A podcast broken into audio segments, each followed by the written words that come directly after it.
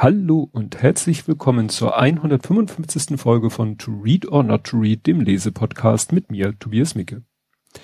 Ja, zunächst Rückblick. Seit der letzten Aufnahme ist jetzt nichts äh, Relevantes geschehen, was zu diesem Podcast irgendwie ist. Deswegen geht's heute sofort los. Wir gucken sofort uns an das Buch. Das Buch äh, trägt den Titel Die Welten des M.C. Escher. Hat keinen Untertitel, hat auch nicht mal auf dem Buch außen steht auch nichts irgendwie Autor, Herausgeber, gar nichts steht da drauf, sondern das kommt dann im Innenteil. Erschienen ist das Buch 1971. 1971 ist ein sehr guter Jahrgang. Und ja, dann, wenn ich, wenn das Buch aufschlägt, dann kommt hier das Werk von MC Escher erläutert von J. L. Locher, C. H. A. Bros, MC Escher, also ihm selbst, G. W. Locher, H. Coxeter und H. Weitzel. Dritte Auflage. Ähm, ich habe versucht, diese Autoren irgendwas über die rauszufinden. Man findet irgendwie nichts über die raus. Also gut, Escher natürlich. Ja, ist ja halt auch schon älter, das Buch. Und es ist im Original auf äh, Niederländisch äh, wenig überraschend erschienen und ist dann übersetzt worden hier von Adrian Pauls. Ja, wie gesagt, 1971 äh, Meulenhof International Amsterdam, das ist der Originalverlag und das ist hier erschienen im Verlag Manfred Pavlak Verlagsgesellschaft.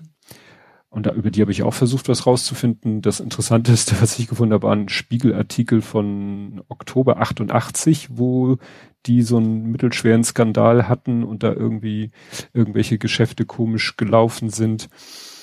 Und im Handelsregister steht, dass diese Firma im Oktober 2010 gelöscht wurde. Also gibt es de facto nicht mehr. Ja, da ich nichts über die Autoren als solches sagen kann, kann ich nur ein bisschen was sagen über die, die Hauptfigur des Buches, nämlich Maurits Cornelis Escher.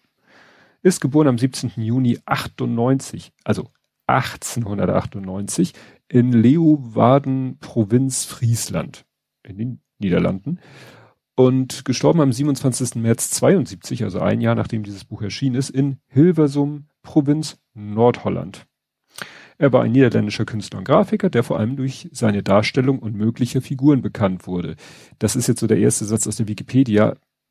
Nun ja, also der ganze Wikipedia-Artikel ist so, also ich sag mal so, wenn man dieses Buch hier liest und dann den Wikipedia-Artikel liest, dann denkt man so, ja, das ist, passt irgendwie nicht so ganz. Das ist ein etwas, vielleicht etwas oberflächliche Betrachtung seines Werks. Ja, wie bin ich auf die, auf das Buch gekommen? Zweierlei Sachen. Ähm, ich hatte hier vor ein paar Folgen vorgestellt das Buch äh, Vermaß letzter Satz. Da wurde auch MC Escher erwähnt. Ähm, und ich habe äh, so eine Kindheitserinnerung. Mein Vater ist auch sehr kunstinteressiert. Der hatte früher diese Zeitung, dieses Magazin, Hochglanzmagazin Art, hieß es, glaube ich, nur. Und im Bücherregal hatte er auch dieses Buch.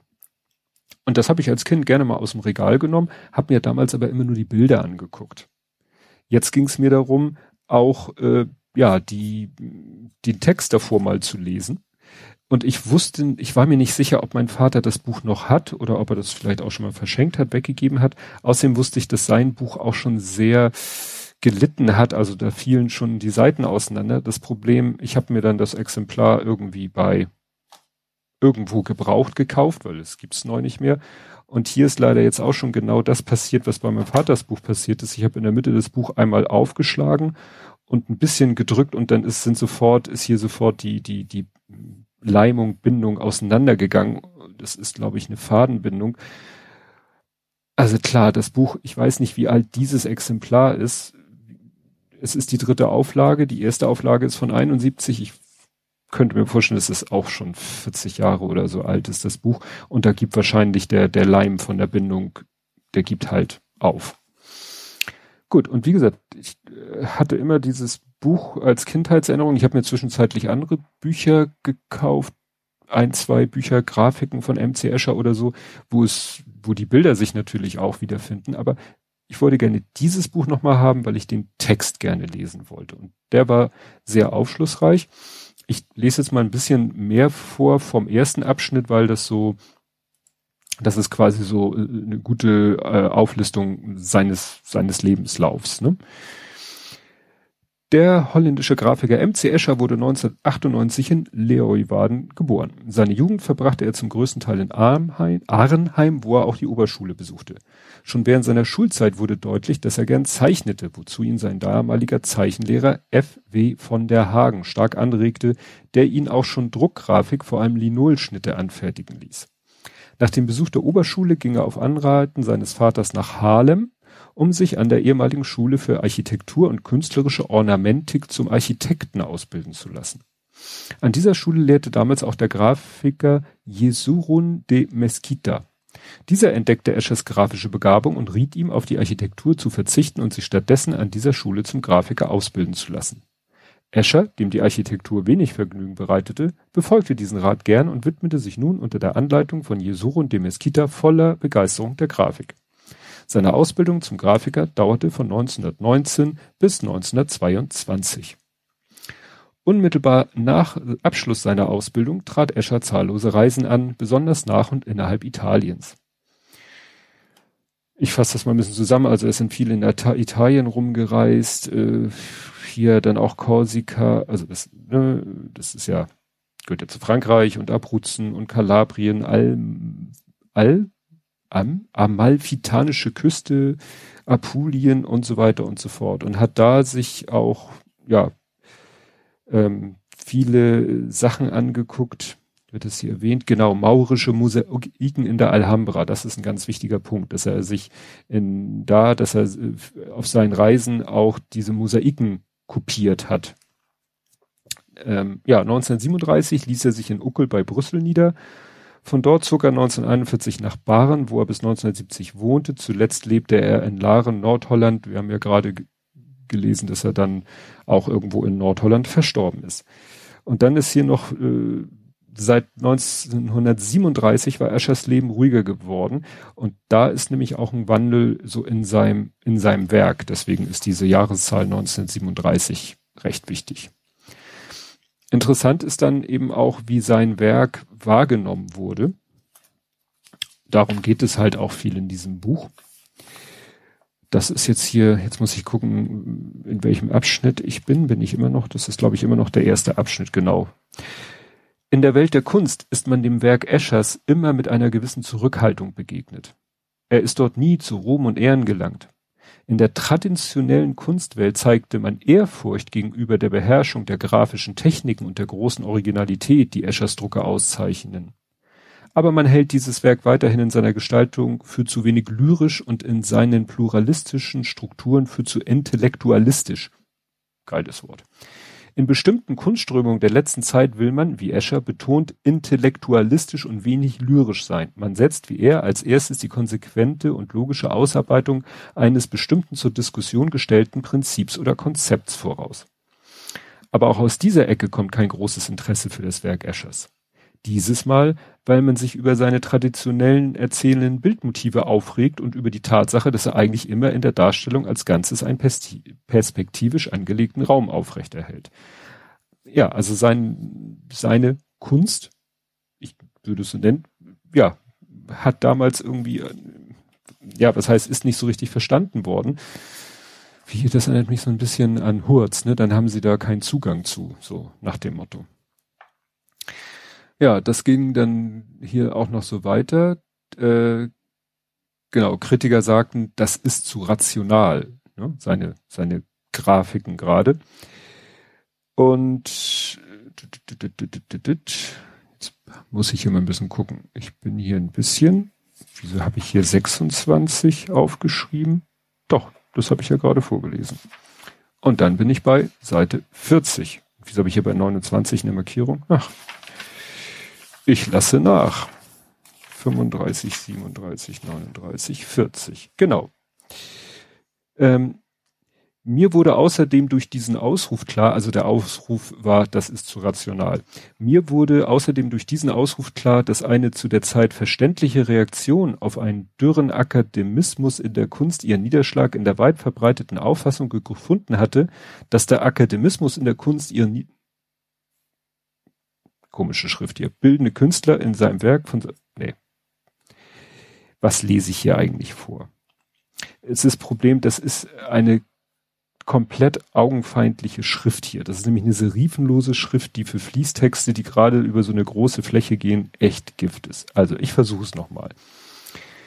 Ich muss hier wirklich mit dem Finger über die Zeilen gehen. Mir wurde außerdem durch diesen Ausruf klar, dass eine zu der Zeit verständliche Reaktion auf einen dürren Akademismus in der Kunst ihren Niederschlag in der weit verbreiteten Auffassung gefunden hatte, dass der bildende Künstler in seinem Werk von seinem Verstand nicht allzu viel Gebrauch machen sollte. Eine Auffassung, die auch lange zu einer Unmenge an bejubelnden Unsinn über sogenannte primitive und orientalische Kunst geführt hat. Wenn dies auch gleichfalls am Anfang einer verständlichen Reaktion auf das stumpfe Unverständnis und das mangelnde ästhetische Urteilsvermögen gegenüber Kunstwerken aus außereuropäischen Kulturen war, das damals allgemein vorherrschte. Ne, das fand ich ganz interessant mit diesen, ja, außereuropäischen Kulturen. Diese Kunst wurde halt eben, wie hier steht, als äh, primitiv eingestuft. Ne? Genau. Dann ähm, letztes Kapitel. Also es geht äh, hier eben, es schildern hier verschiedene Leute, auch er selber, ne, so ein bisschen über sein Werk. Und das letzte Kapitel hat dann den schönen Titel Kristallographische Symmetrien. Weil irgendwann Leuten aufgefallen ist, dass seine Symmetrien und seine Zeichnungen, dass die irgendwie wieder zu erkennen sind in Kristallstrukturen. Und teilweise wurden äh, Regeln, wie diese Symmetrien aufgebaut sind, erst entdeckt, nachdem Escher diese Symmetrieregeln in seinen Kunstwerken angewendet hat. Also er hat rein sozusagen aus seinem Kopf heraus so, so Strukturen, wiederkehrende symmetrische Strukturen entwickelt und später hat man gemerkt, ey, das passt ja irgendwie total auf, äh, ja, das passt irgendwie total auf äh, Kristallstrukturen. Genau, ja, dann kommt äh,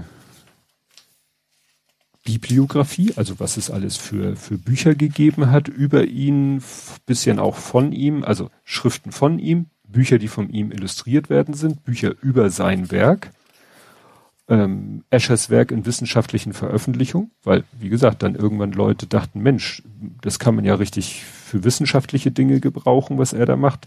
Wichtigste Ausstellung, wichtigste Vorträge und dann kommt der Bildteil.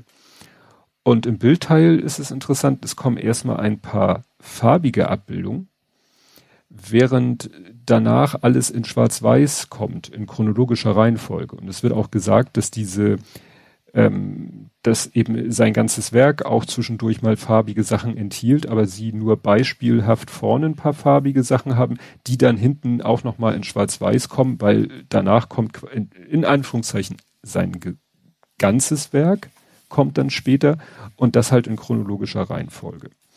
Und schon sein, sein allererstes, also das, was laut Bildteil sein allererstes Bild ist, ist schon so, so, so beispielhaft, weil es zeigt quasi in einer Kathedrale von unten, ja, so eine Art Kronleuchter und dieser Kronleuchter hat so eine große spiegelnde Kugel.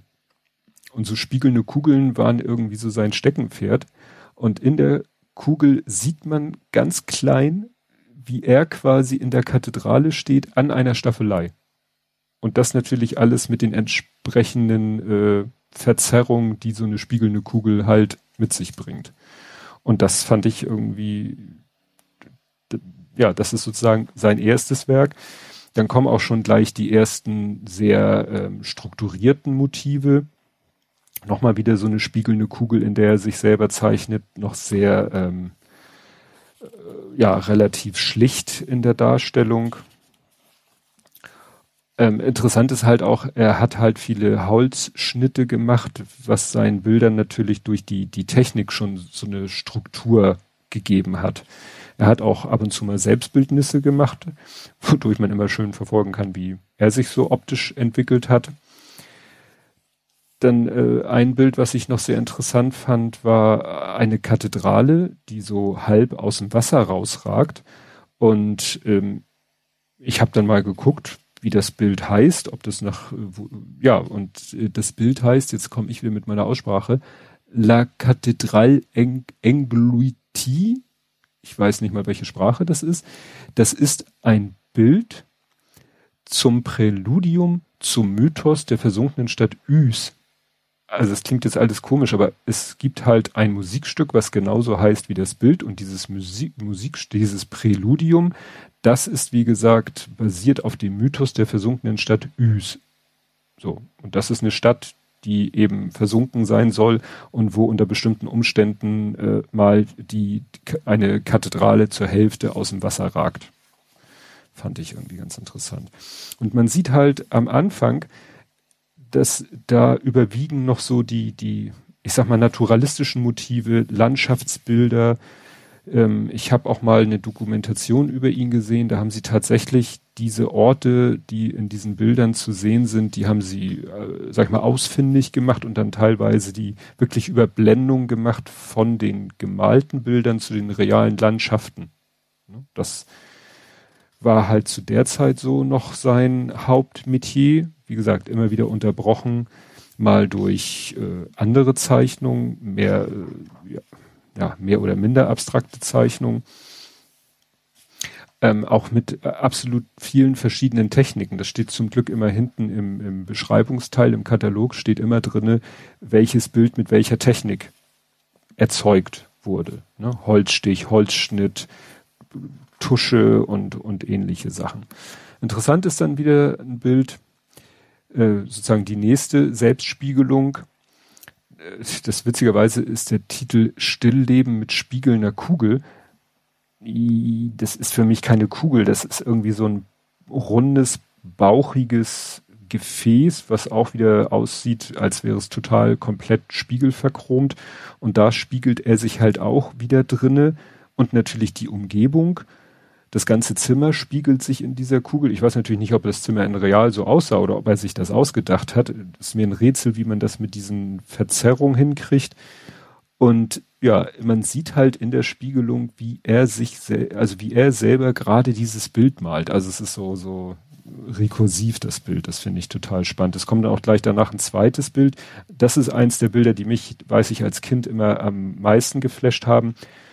Da hält er nämlich eine ziemlich große, also ich würde so sagen fast Handball oder noch ein Tick größer, eine handballgroße, wieder so komplett verspiegelte Kugel in der Hand und guckt sich selber in der Kugel an. Und da ist es auch nicht so, als wenn er gerade dieses Bild malt, sondern er sitzt, man sieht, wie er da sitzt und diese Kugel in der Hand hält. Also ist es total abgefahren, weil sich natürlich die Finger und die Hand, die die Kugel halten, spiegeln sich auch wieder in der Kugel. Und er spiegelt sich natürlich in der Kugel, da er relativ in der Mitte der Kugel ist, gar nicht mal stark verzerrt, aber der Rest des Raumes, den man in der Kugel gespiegelt sieht, ist natürlich entsprechend verzerrt. Also, wie man so etwas, äh, es kann natürlich sein, dass er sich einfach so eine große verspiegelte Kugel besorgt hat und das schlicht und ergreifend abgemalt hat, auch wenn man auf dem Bild nicht gerade sieht, wie er das malt, muss er ja auch nicht. Ja, interessant ist, er ist äh, eine der ganz wenigen äh, Porträts, die er gemalt hat. Die meisten Bilder sind halt Selbstporträts, wenn es Porträts sind. Er hat seinen Vater gemalt. Und das Bild ist halt extrem realistisch, finde ich. Also mit ein bisschen Augen zusammenkneifen könnte das schon fast ein Schwarz-Weiß-Foto sein. Äh, bei dem äh, übernächsten Bild musste ich dann an den Bosch-Bot auf Twitter denken. Ich folge dem selber nicht, aber der wird mir ab und zu in die Timeline gespült. Der macht ja offensichtlich nichts anderes als wahrscheinlich zufallsgesteuert aus äh, einem eingescannt, also aus den Bildern von Hieronymus Bosch, die wahrscheinlich jemand, die, die als Bilddatei werden so zufällige Bildausschnitte generiert und gepostet. Und ja, ähm, MC Escher hat mal so was ähnliches gemacht. Er hat nämlich, ich habe mir das aufgeschrieben, das ist das Gemälde Der Garten der Lüste von Hieronymus Bosch und das ist ein Tryptychon. Und der rechte Flügel des Tryptychons und ich sag mal, die, das zweite Viertel von oben, das hat er gemalt. Hat er wohl einfach mal gesagt, habe ich Bock drauf, male ich einfach mal ab. So, Punkt. Ganz witzige Idee zeigt halt auch, wie, wie abwechslungsreich das äh, sein Werk ist. Ja, und dann kommt hier, was vorher schon war, dann kommt hier, steht sogar drauf, Mayulika, Alhambra, kommt so eine ganze Seite mit so kleinen Skizzen, wo er eben offensichtlich aus, äh, was am Anfang geschrieben war, äh, die so Mosaiken abgemalt hat. und quasi wohl dann auch so analysiert hat, so nach dem Motto, wie, wie ist denn die Systematik in der Wiederholung? Ne, geht so über mehrere Seiten. Und das ist halt auch so der Punkt. Es kommen dann noch so ein paar Landschaftsbilder und dann kommen die ersten, die heißen immer so witzig, die heißen immer Studie mit regelmäßigen Flächenfüllungen. Und da geht das so langsam los, dass er halt selber quasi Mosaiken entwickelt, nur während ja, äh, also so nicht Motiv, ja, bei ihm sind es dann doch Motive. Also er schafft es, irgendwelche Motive, also wirklich Objekte, zum Beispiel hier sieht aus wie ein Eichhörnchen oder hier wie ein Mensch. Er schafft es eben aus, aus äh, wirklich, aus, was steht hier, äh, symmetrisch, achso, das ist niederländisch, schafft er es, Mosaiken zu entwickeln. Und das finde ich auch völlig faszinierend, wie er es schafft, hier diese Eichhörnchen zu malen, das, was weiß ich, eins, zwei, drei, vier Eichhörnchen aneinander gesetzt ergeben dann, ja, wie so eine Fliese und die kannst du dann endlos äh, aneinandersetzen und kannst eine beliebig große Fläche mit diesen Eichhörnchen fließen. Und wie er diese Sachen sich überlegt hat, also wie so die Grundform ist, das ist hier so ein, so ein Parallelogramm und hier sind auch so Punkte, das wurde in einem Kapitel eben erklärt, dass das eben so auch Symmetrien und, und Strukturregeln sind, die man in Kristallen findet. Genau, dann äh, kommt hier ähm, ein Bild, das äh, ist schon mal so ein Vorgeschmack auf eins seiner berühmtesten Bilder.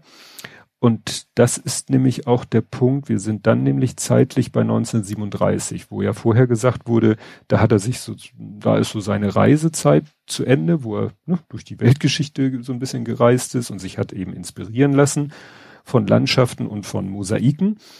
Und dann, jetzt kehrt sich quasi so ein bisschen das Verhältnis um. Also es sind eigentlich mehr eben diese, diese mathematisch, symmetrisch konstruierten Bilder werden mehr und die, sag ich mal, naturalistischen Motive werden weniger. Und das eine Beispiel ist hier gleich so ein, ja, so, ein, so, eine, so ein ja, Halbinsel mit Gebäuden. Die Gebäude verwandeln sich dann von links nach rechts in, in Würfel. Die Würfel verwandeln sich in Flächen. Die Flächen verwandeln sich ja dann so in stilisierte Figuren, die dann eben auch schon vorher bei so einem äh, Motiv vorkam. Und es wird dann halt völlig, völlig abgefahren, wie er es immer schafft, sich irgendwelche, ja, ich nenne es mal weiter Mosaiken. Er nennt es, wie gesagt, immer Studie mit regelmäßigen Flächenfüllung. Und meistens entwickelt er halt so ein, so eine, so eine Flächenfüllung und schafft es dann, diese Flächenfüllung in irgendein ja, Bild einfließen zu lassen, was dann nicht nur, ne, das andere ist ja relativ langweilig, das wiederholt sich halt, damit könntest du eben eine Wand tapezieren, aber er schafft es dann irgendwie eine Kombination zu machen aus einer mehr oder minder realen Szene und dieser Flächenfüllung. Das Schema wiederholt sich dann äh, öfters und da entstehen eben einige wirklich äh, sehr interessante Motive, fast die Krönung so ein bisschen davon ist Metamorphose. Das ist hier in dem Buch geht das über drei Zeilen, weil das ein ganz, also ich weiß nicht wie, Moment, ich kann ja mal kurz gucken. Wir sind bei 111. Ich kann ja mal hinten im Katalog gucken, wie groß das in Real ist. In L, Metamorphose römisch 2, Holzschnitt in drei Farben, 195 mal 4000. Ich meine, es sind Millimeter. Ne? Also das äh, ist dann, sind das 19, fast 20 Zentimeter mal 4 Meter. Und das ist irgendwo, später glaube ich, sieht man, das ist, gibt's irgendwo als, in der Bank, glaube ich, so als, als Wandmotiv. Und das fängt an mit dem Wort Metamorphose, das steht da erstmal so einsam äh, vor sich hin und dann kommt das Wort immer wieder. Waagerecht, senkrecht, senkrecht, waagerecht. Aus diesen senkrechten und waagerechten Wörtern werden dann Quadrate. Die Quadrate werden zu Schach, Brettflächen. Die Flächen verwandeln sich in so Eidechsen, die so aneinander gesetzt sind. Die Eidechsen verwandeln sich in Sechsecke. Die Sechsecke verwandeln sich in Waben, in Honigwaben. Da kommen Bienen raus. Die Bienen verwandeln sich in ja, werden zu großen Flächen und dann geht das wieder mit das Spiel los, dass die Negativflächen werden zu Fischen, die Negativflächen der Fische werden zu Vögeln, die Vögeln werden zu Flächen, die Flächen werden aber dann wieder zu Würfeln, also so zu dreidimensionalen Würfeln. Die Würfeln werden wieder zu so einer, zu Gebäuden äh, am Wasser, so wie bei dem anderen Bild, was ich von beschrieben habe. Das Wasser wird dann zu einer Art Schachbrett. Das Schachbrett wird dann wieder zu Metamorphose. Also das, man könnte das quasi, ja, man könnte eigentlich einen Schwenk über dieses Bild machen als Endlos-Grafik. Ne? Und dann steht da wieder Metamorphose und dann könnte man wieder von vorne anfangen. Genau, er hat dann auch manche Sachen auch äh, quasi plastisch gemacht. Er hat so ein Motiv mit so Engel und Teufel, was auch so eine Fläche ergibt und das hat er dann auf, plastisch auf eine Kugel gemacht. Wieder mal ein Selbstbildnis. Wieder ein Beispiel für, wie er eine Flächengeschichte in ein bisschen äh, ja, spannendere, spannenderes Motiv überführt hat. Ja, davon gibt es einige Beispiele. Ab und zu dann mal wieder so Landschaften, Gebäude, wieder Kugeln. Das sind dann drei Kugeln, eine aus Glas, eine weiß ich nicht, aus irgendeinem undurchsichtigen Material und eine wieder so komplett verspiegelt und in der verspiegelten sieht man halt ihn selber, wie er gerade diese drei Kugeln malt. Komplett abgefahren, ja. Und genau das, was mir hier gerade passiert, dass eine Seite sich hier gerade verabschiedet, das ist leider mit dem Buch von meinem Vater auch passiert. Das ist wahrscheinlich nach einigen Jahren so. So, jetzt bin ich hier so in Schwellen gekommen. Was habe ich irgendwas vergessen? Ist das das? Spiegelung, Kugel, selber beim Zeichnen. 2013, 2016. Da hat er was gemacht. Das ist äh, sehr abgefahren. Da hat er nämlich ein Motiv, was irgendwie total verknotet aussieht. Und was halt das Schöne an diesem Buch ist, es sind ja, es sind nicht nur immer die, die, die Endergebnisse zu sehen, also die Bilder die Drucke oder was auch immer das fertige Ergebnis, sondern auch die Skizzen, die er gemacht hat. Und dann sieht man halt, wie er das konstruiert hat, weil sowas kann man halt nicht aus freier Hand malen, solche Sachen. Und er hat sich dann quasi selber so eine Art ah, Warp Millimeterpapier gemacht, wo er dann wusste, wie Linien, die eigentlich waagerecht oder senkrecht wären, wie die auf seinem Bild dann eben krumm und schief sein müssen, damit sein Bild, seine Bildidee funktioniert. Also es ist wirklich sehr faszinierend und das treibt dann immer wildere Blüten. Ähm, es kommt dann zum Ende hin, nee, ich mache jetzt erstmal das mit dem Millimeterpapier. Er hat nämlich dann später noch mal ein anderes Motiv, äh, so wie, äh, ich hatte ja gesagt, er hat sich dann so Flächenfüllung ausgedacht. So, die sind die wiederholen sich quasi in der, in der Fläche zweidimensional wiederholen sich die immer wieder und wiederholen sich. Damit kannst du also eine riesige Fläche, eine unendliche Fläche abdecken. Das wurde ihm dann wohl irgendwann zu langweilig und er hat sich überlegt, wie könnten denn, wie könnten die denn ein Ende finden? Und dann hat er Muster entwickelt, die zum Beispiel auf einem Kreis, also auf einer runden Fläche, sich zwar wiederholen, aber zum Rand des Kreises hin immer kleiner, immer kleiner, immer kleiner, immer kleiner werden. Ja, und dafür hat er sich dann Hilfslinien, Hilfszeichnungen gemacht, wo man sieht, wie er wahrscheinlich mit einem Zirkel immer wieder Halbkreise und noch kleinere Kreise und noch kleinere Kreise und noch kleiner. Er hat sich quasi radiales Millimeterpapier konstruiert um das so hinzukriegen. Und das ist wirklich, da ich ja auch jemand bin, der, wenn es um Zeichnen, also wenn es um künstlerisches äh, geht, bin ich ja auch eher so der, der geometrische, der, der äh, irgendwas mit Hilfe von Vektorgrafik konzipiert, konstruiert und ähnliches. Und deswegen fasziniert mich das besonders. Ja, und am Ende kommen halt die Bilder, die ich persönlich so betrachten würde als, also meine Lieblingsmotive, weil sie auch, glaube ich, die populärsten Motive sind. Ähm, da wäre zum Beispiel dieses unmögliche Gebäude, wo er diesen alten Trick, was heißt alten Trick, äh, ihr kennt vielleicht dieses Penrose Dreieck, das ist dieses unmögliche Dreieck, wo ja einfach die, die Winkel nicht stimmen. Es sieht so aus, als wäre es aus drei rechten Winkeln zusammengesetzt, was ja beim Dreieck nicht geht. Also bei so und und äh, es ist halt im Raum und es geht halt nicht. Und dasselbe kann man aber auch mit einem Würfel machen. Dann ist es dieser berühmte unmögliche Würfel und er hat das dann auf die Spitze getrieben und hat ein ganzes Gebäude, wo quasi zwei Etagen übereinander sind, verbunden durch Säulen und diese Säulen hat er einfach mal komplett durcheinander gewirbelt. Also eine Säule, die eigentlich an einer vorderen Ecke ist, geht dann nach oben, geht aber in der oberen Etage an eine hintere Ecke. So, und das äh, ist total abgefahren. Das ermöglicht dann aber auch, dass jemand äh, oder zwei Leute können eine Leiter hochgehen, die bezogen auf die untere Ebene im Gebäude steht, dann aber von bezogen auf die obere Ebene von außen anliegt. Es, guckt es euch an. Also sucht irgendwie, warte mal, damit ihr suchen könnt, müsste ich euch sagen, wie das Ding heißt. 231. Wie heißt denn dieses Motiv? Könnt ihr dann mal nach googeln, das wird sich ja finden lassen. 231 hat den Singen, äh, ach, Belvedere. Stimmt, weil man da eine schöne Aussicht hat. Und dann steht hier halt eine Studie für die Lithografie Belvedere, 58, noch eine, 58, noch eine, Bleistift, Bleistift, Bleistift und das Ergebnis ist dann eine Lithografie.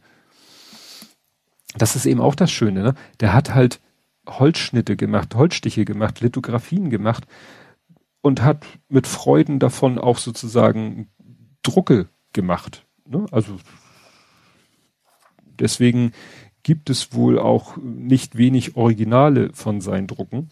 Mal abgesehen davon, es haben ja auch ganz, äh, also er ist ja dann auch mal so erfolgreich gewesen, dass viele so in der New Age psychedelischen Szene, Hippie-Welt und so, da sind seine abgefahrenen Werke ja auch sehr gut angekommen und da dann eben auch für Plattencover und, und Poster und so benutzt worden. Ja, dann noch ein ganz berühmtes Bild von ihm, was fast auch jeder kennt ist, äh, das ist das Nervige. Ich, ich sag da gleich noch mal was zu, dass hinten dieser Katalogteil ist. 2, 4, 3, Trepp auf, Trepp ab. Ja, wie soll es sonst heißen? Das ist dieses berühmte Bild, wo man so ein Gebäude so sozusagen aus der Vogelperspektive sieht und oben ist, ist so eine Treppe, die quasi einmal im, im Karree läuft, also einmal so ein, im Viereck läuft eine Treppe. Und wenn man genau hinguckt, dann denkt man, es geht doch nicht, die Treppe geht ja nur nach oben. Und ich weiß, ich habe nicht den Film selber gesehen, aber in dem Film Inception, ich habe mal einen Ausschnitt gesehen, da ging es um die Special Effects, unter anderem in dem Film. Und da gibt es in dem Film Inception, haben sie das wohl irgendwie hingekriegt, das in echt nachzubauen. Natürlich mit Kameratricks und so, aber da gehen die Protagonisten irgendwie auch auf dieser Treppe ständig im Kreis, ständig nach oben. Also im Viereck, nicht im Kreis. Ja, und dann quasi so eine Art Mischung aus den beiden Motiven ist dann der endlose Wasserfall der halt auch mit diesem Trick arbeitet, dass eben durch perspektivische Darstellung, ne, man macht eine Linie, die geht schräg nach, eigentlich geht sie schräg nach hinten und dann durch äh, eine senkrechte Linie wird dann aber das, was schräg hinten ist, sozusagen wieder nach vorne gezogen. Ich äh, sag euch mal kurz, wie es heißt, dann könnt ihr das auch googeln. 258 Wasserfall. Ja, wie sonst. Spannend ist immer, dass die Studien spiegelverkehrt sind, weil das ja Drucke sind. Ne? Also er hat die Studie ist dann so und das gedruckte ist natürlich dann spiegelverkehrt in Bezogen auf die Studie, was ja dem Bild keinen Abbruch tut. Ja, ich glaube, das Motiv hier mit den Ameisen auf dem Möbiusband ist wahrscheinlich auch, kam auch gut an. Hier ist wieder so Millimeterpapier, was aber zum Rand hin immer feiner, immer feiner, immer feiner wird. Genau. Und dann hier noch ein paar Figuren. Ja, genau. Hier sieht man die Bank, wo an der Wand, nee, das ist ein anderes Motiv. Das ist nicht Metamorphose. Aber da haben sie auch ein von ihm inspiriertes Bild benutzt. Ja, und dann hört es auf, auch wieder mit so einem Mischung aus Flächenwiederholung und ja, naturalistischem Motiv, so drei, so Schlangen, die sich da so durchwinden. Wobei in der Bleistiftzeichnung die Schlange fast noch besser aussieht als, ich weiß nicht, welche Technik das hier ist. Also das letzte Werk, was hier steht, Holzschnitt in drei Farben. Ja, genau. Ja, und dann äh, ist der Bildteil zu Ende. Dann kommt hier noch was Interessantes zu diesen Abbildungen. Ich hatte ja gesagt, so mehr oder weniger sein ganzes Werk. Hier wird das jetzt nochmal ein bisschen erklärt. Dieser Katalog bietet aus dem Werk bis 1937 die wichtigsten Drucke und aus dem Werk 1937 sämtliche Drucke. Ich weiß nicht, ob es ab 37 heißen müsste. Wir haben uns dazu entschlossen, aus dem Frühwerk die weniger wichtigen wegzulassen, damit das Bild des Gesamtwerkes übersichtlich und handhabbar bleibt. Von Eschers Zeichnung und vor allem von seinen zahllosen Vorstudien bieten wir nur eine Auswahl. Dasselbe gilt für seine Entwürfe, Illustrationen und sein angewandtes Werk. Drucke, Zeichnungen und andere Werke geben wir in exakt chronologischer Folge. Nur wenn frühere Zeichnungen als unmittelbare Vorstudien zu einem Studium, ja und so weiter und so fort. Wenn nicht anders erwähnt, sind die Werke im Besitz der Escher Stiftung, die ihre Sammlung als Dauerleihgabe dem Gemeindemuseum in Den Haag zur Verfügung gestellt hat. Und da könnte man halt die echten Werke sich angucken. Und dann ne, Signatur, Datierung, alle Maße in Millimeterhöhe mal Breite. Die Auflagen der Drucke sind nicht erwähnt, weil sich diese nur schwer genau ermitteln lassen. Viele Drucke aus der Periode nach 1937 sind gleichwohl in Hunderten von Exemplaren vorhanden. Die früheren Drucke haben meist Auflagen von 30 bis 50 Exemplaren. Ja, und dann kommt eben dieser Katalog und da steht dann eben ist durchnummeriert und das macht das Buch so ein bisschen schwierig in der Handhabung, weil wenn man die Bilder durchblättert und will dann mal von einem bestimmten Bild wissen, wie heißt es oder welche Technik ist es, dann muss man immer hinten in dem Katalog suchen. Gut, das man könnte hätte natürlich auch auf jede Seite, wo ein Motiv ist, auch diesen Text dazu schreiben können. Ich weiß nicht, ob ich diese Trennung von dass hier wirklich nur die Motive sind, immer mit einer kleinen Zahl daneben zur Durchnummerierung und hinten dann den Katalog oder ob ich es besser gefunden hatte, wenn, wenn jeweils bei dem Bild klein, so wie man das im Museum kennt. Ihr müsst euch vorstellen, es ist so ähnlich, als wärt ihr in einem Museum und an jedem Bild ist nur eine Zahl und am Ausgang ist dann eine Tafel und an der Tafel steht dann äh, Zahl, äh, Bild 11 war übrigens von dem in der Technik aus dem, aus dem Jahr. So ähnlich ist es hier mit dem Buch. Ja, aber ist das Schwierige ist ein bisschen, dass vorne im Buch dann auch oft gesagt wird, ja, zum Beispiel viel gelungener ist Kreislimit römisch 3 in Klammern 239. Und dann sagst du, okay, und fängst hinten an, 239 zu suchen. Aha, das Bild meint ihr. Das wäre ganz nett gewesen, wenn da vielleicht vorne in dem Text wenn da die Bilder noch mal klein drinne gewesen wäre, was sie manchmal machen. Also manchmal sind dann so am oberen Rand äh, sind dann doch noch mal Motive dargestellt. Das hätte das, also das war echt mühsam, das zu lesen. Jedenfalls da, wo sich viel auf seine Bilder bezogen wird, weil man immer wieder anfängt, hinten die entsprechenden Bilder rauszusuchen. Ja, also ich fand es halt interessant. Die Motive kannte ich ja mehr oder weniger schon, aber es war dann doch interessant, sie noch mal so im, im Kontext jetzt auch nochmal zu lesen, weil ich hatte immer nur mir die Bilder angeguckt und war immer fasziniert von diesen Bildern und äh, habe halt auch die Skizzen mir angeguckt und ja, die, diese Flächenfüllung und so. Aber jetzt das mal so zu lesen, ich hatte ja auch schon diese Dokumentation gesehen, die war auch schon sehr interessant. Ich glaube, die gibt's auch noch einen Monat ungefähr, so bis Ende April läuft die, glaube ich, auf Arte da wurde halt auch so, ne, sein Lebenslauf und so, aber hier wird halt das auch sehr schön erklärt, äh, ja, wie halt die Kunstwelt sein Werk zu seinen Lebzeiten wahrgenommen hat und ja, was es da halt für Parallelen gibt äh, zur Kristallographie, dass teilweise dann auch wissenschaftliche Bücher, auch Schulbücher mit seinen Zeichnungen illustriert oder oder zumindest das, die, das Titelbild äh, damit versehen wurde, weil man gesagt hat, das ist doch super, super anschaulich. Das ist besser, als wenn wir da jetzt eine, eine technische Zeichnung oder ein Foto von einem Kristall hinpacken. Also das war schon sehr interessant. Und ich glaube, das soll zu diesem Buch gewesen sein. Gut, und ich weiß noch gar nicht, was ich als nächstes lese. Ich habe jetzt erstmal noch kein neues Buch angefangen, weil ich dachte, wie immer, erstmal will ich hier die Aufnahme abschließen, sonst kriege ich nachher einen Knoten im Kopf und weiß nicht äh, und erzähle nachher irgendwas über das nächste Buch schon, was ich schon angefangen habe. Ja, welches das nächste Buch ist, erfahrt ihr dann in der nächsten Folge und bis dahin, tschüss.